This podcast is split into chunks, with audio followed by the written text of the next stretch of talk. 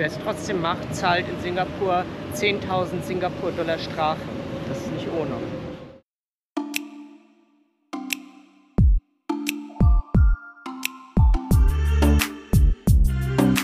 Voyage to Go, Folge 13. Der Weg ist das Ziel, dabei sein ist alles. Hallo, mein Name ist Jessica. Herzlich willkommen zur 13. Folge meines Reisepodcasts Voyage to Go. In der letzten Folge habe ich euch von meiner Heilbegegnung auf der Insel Tioman und von dem Phänomen der Korallenbleiche erzählt. Dann sind wir weitergereist und haben eine günstige Gelegenheit zur Fahrt in die Zukunftsmetropole Singapur ergattert. Heute geht unsere Reise weiter und ich verbringe die Tage rund um das chinesische Neujahrsfest in dem topmodernen, aber autoritären Stadtstaat an der Spitze der malaiischen Halbinsel.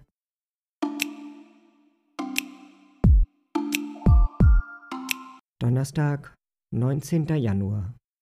Gestern Morgen bin ich in einer Hütte an einem einsamen Strand im südchinesischen Meer aufgewacht. Heute wache ich gewissermaßen in einem Schrank in Singapur auf. Ich habe mich lange umgeschaut, wo ich hier in Singapur eine gute Übernachtungsmöglichkeit finde. Das ist eine Herausforderung, denn mein Besuch in Singapur fällt zusammen mit dem chinesischen Neujahrsfest, sodass die Preise der Hotels in den kommenden Tagen in die Höhe schießen. Für eine Nacht in einem mittelmäßigen Hotel kann ich so viel ausgeben wie für die Hütte, die ich die ganze letzte Woche gemietet hatte. Deswegen habe ich mich hier in Singapur dazu entschieden, in einem sogenannten Kapselhotel zu übernachten.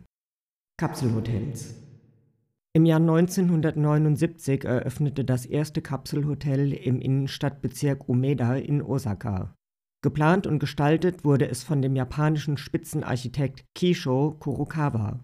Seitdem hat diese platzsparende und preisgünstige Übernachtungsmöglichkeit einen Siegeszug um den Erdball angetreten. Sie sind auch als Pot Hotels oder Wabenhotels bekannt. Die Zimmer sind gar keine richtigen Zimmer, sondern abschließbare Kojen, die so breit sind wie die Matratze und so lang, dass man drin liegen kann und so hoch, dass man mit Glück aufrecht darin sitzen kann. Es gibt da drin Licht und mehrere Steckdosen. In den ersten Kapselhotels in Japan gibt es auch kleine Fernseher. In den meisten aber höchstens einen ausklappbaren Tisch. Aus Platzgründen sind die Schlafkapseln zweistöckig angeordnet. Die obere Etage erreicht man über eine schmale Leiter mit einigen Trittstufen. Manche Kapseln sind mit einer Klapptür abschließbar. Oft gibt es aber nur einen Rollo oder Vorhang, um die Privatsphäre herzustellen. Die Toiletten und Waschräume werden gemeinschaftlich genutzt. Manchmal gibt es auch eine Küche und Gemeinschaftsräume, manchmal sogar eine Bar. Das Gepäck kann man meist in einem Gepäckraum oder in Schränken außerhalb der eigenen Kapsel aufbewahren. Ein Kapselhotel unterscheidet sich also im Grunde nicht von einem Hostel oder einer Jugendherberge, außer dass man nicht in Stockbetten schläft, sondern eine kleine separate Wabe für sich hat. Die Vorteile der Kapselhotels sind der günstige Preis und die gute Lage. Oft kann man so in bester Innenstadtlage sehr kostensparend übernachten. Für Backpacker, die in der Regel mit weniger Komfortansprüchen, mitunter aber kleinem Reisebudget unterwegs sind, sind diese Kapselhotels eine gute Lösung. Auch für Alleinreisende sind diese Hotels eine Möglichkeit, um mal mit anderen Reisenden ins Gespräch zu kommen und Anschluss zu finden.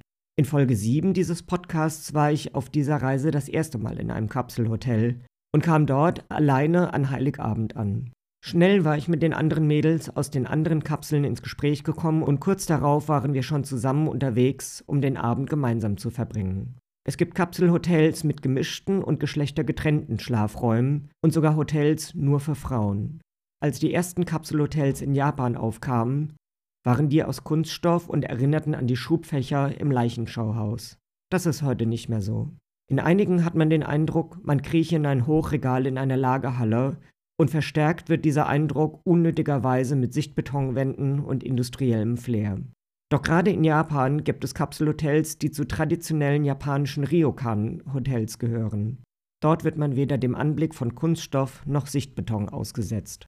Vollholz, Tatami-Matten und Reispapierwände erzeugen die stimmige japanische Atmosphäre und Wohligkeit traditioneller japanischer Reisekultur. Nur eben für 25 statt 250 Euro pro Nacht. Die Nachteile von den Kapselhotels sind ganz offensichtlich die räumliche Enge. Am Anfang ist es noch sehr gemütlich und man fühlt sich wohl wie in einer kleinen Höhle. Nach einigen Tagen werden manche Abläufe aber nervig. Wenn man sich in der Schlafkapsel nicht den wenigen Platz wegnehmen will, kann man nur das Allernötigste mit hineinnehmen und muss sich gut überlegen, was man drinnen braucht und was man im Gepäck draußen in den Schränken aufbewahrt. In manchen Kapseln gibt es Lüftung, aber meist gibt es keine Belüftung. Da kann es schnell ziemlich stickig darin werden. Die Wände der Kapseln sind dünn und immerhin befindet man sich in einem Gemeinschaftsschlafsaal. Das bedeutet, dass man alle Lebensäußerungen der anderen hört. In Japan ist das nie ein Problem. Ich war dort in Kapselhotels, die ausgebucht waren und es war so still, als wäre ich allein. Die Unart der kopfhörerlosen Videotelefonie und schlechtes Benehmen können aber auch in den Kapselhotels dazu führen, dass manchmal ein ziemlicher Geräuschpegel auch in den Nachtstunden auszuhalten ist. Grundsätzlich ist meine Erfahrung in Kapselhotels, wenn man oben schläft, haut man sich beim Reinkriechen in die Kapsel das Schienbein an, wenn man unten schläft, den Kopf.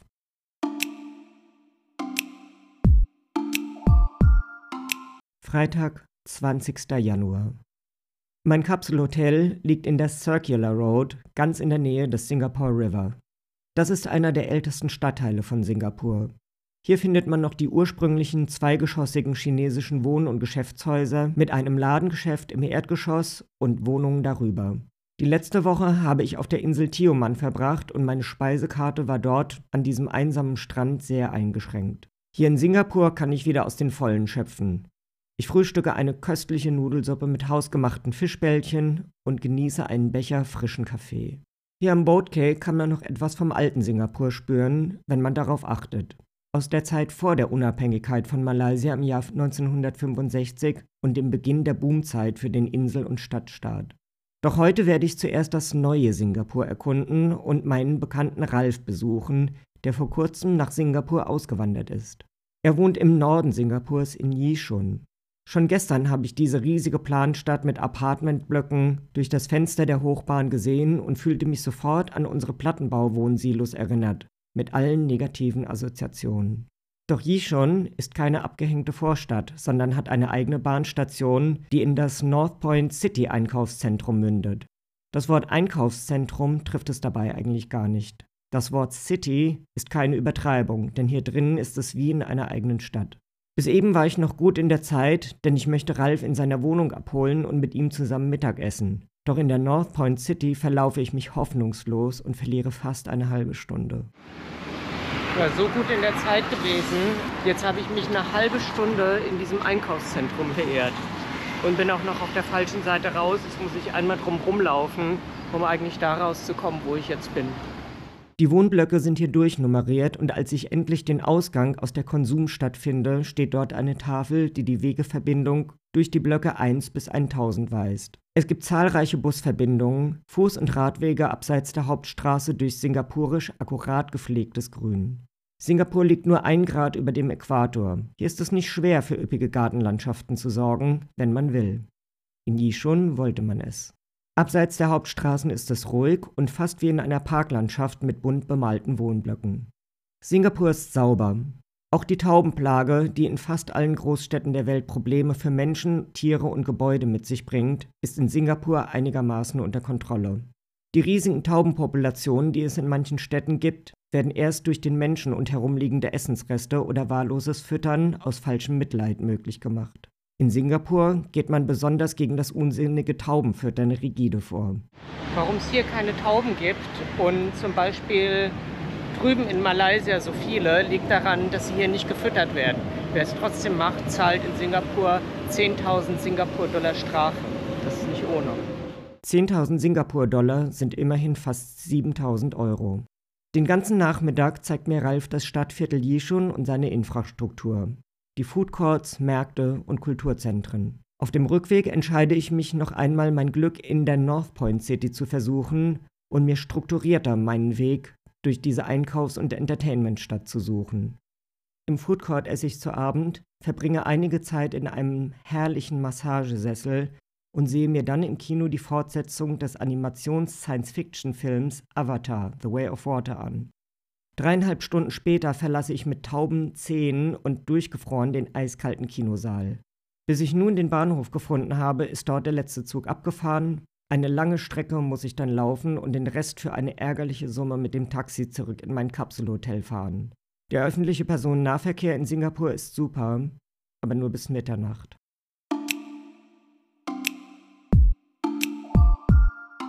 Samstag, 21. Januar. Seit Anfang Dezember war der Kinoabend gestern meine einzige Kulturveranstaltung auf dieser Reise. Doch nun geht es steil bergauf, denn heute Abend bin ich in die Esplanade Concert Hall zum Galaabend des Singapore Symphony Orchestras eingeladen, das dort Stücke von Mahler und Strauss gibt. Ein Bekannter von mir ist Hornist in dem Ensemble und hat mir eine Karte geschenkt. Ich hadere etwas mit meiner Abendgarderobe, denn für einen Konzertbesuch im besten Musikhaus führe ich keine passenden Kleidungsstücke in meinem Reisegepäck. Kann man mit Klettsandalen ins Konzert gehen? Meine Bekannten reden mir gut zu. Als ich dann am Abend am Konzerthaus ankomme, bin ich erleichtert. In Singapur nimmt man vieles lockerer und ich bin tatsächlich nicht die Einzige mit Klettsandalen. Meine Sitznachbarin erklärt mir in der Pause, dass die klassische Musik und ihre Aufführungen in Singapur nicht so strikt ritualisiert sind wie in Europa. Hier interessieren sich viel weniger Menschen dafür und ein Blick über die nur halbvollen Ränge bestätigt das. Maler und Strauß sind hier eher Special Interest und man ist unter sich. Es ist der Vorabend des chinesischen Neujahrsfestes und der Stadtstaat hat sich herausgeputzt. Es gibt zusätzliche Kunstinstallationen zu der zahlreichen Kunst im öffentlichen Raum, die ich in den letzten Tagen schon bewundert habe. Der Spaziergang zurück zu meiner Unterkunft über die Jubilee Bridge entlang der Marina Bay stimmt mich euphorisch und ich bin schockverliebt in die Stadt. Schon den ganzen Tag hat mich Singapur beeindruckt. Nun am späten Abend spiegeln sich die Lichter auf der Wasseroberfläche der Bucht und ich bin zusätzlich verzaubert.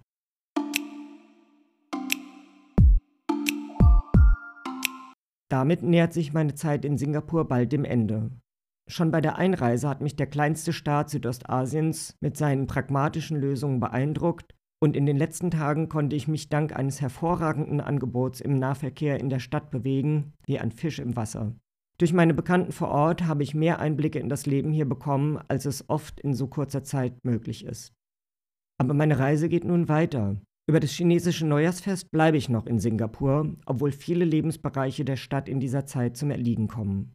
Doch nun möchte ich nach Indonesien weiterreisen, wo mein Visum nur 30 Tage gültig ist. Damit ich das nicht überschreite, bleibe ich noch etwas in Singapur. Rückblick. Wie bei allen meinen Reiseabschnitten möchte ich auch dieses Mal die zurückliegenden Tage noch einmal betrachten und mir überlegen, was die Schwächen, Stärken, Besonderheiten und Risiken dieser Station meiner Tigertour waren und was ich gelernt habe. Schwächen. Nachtschwärmen ist in Singapur nicht vorgesehen.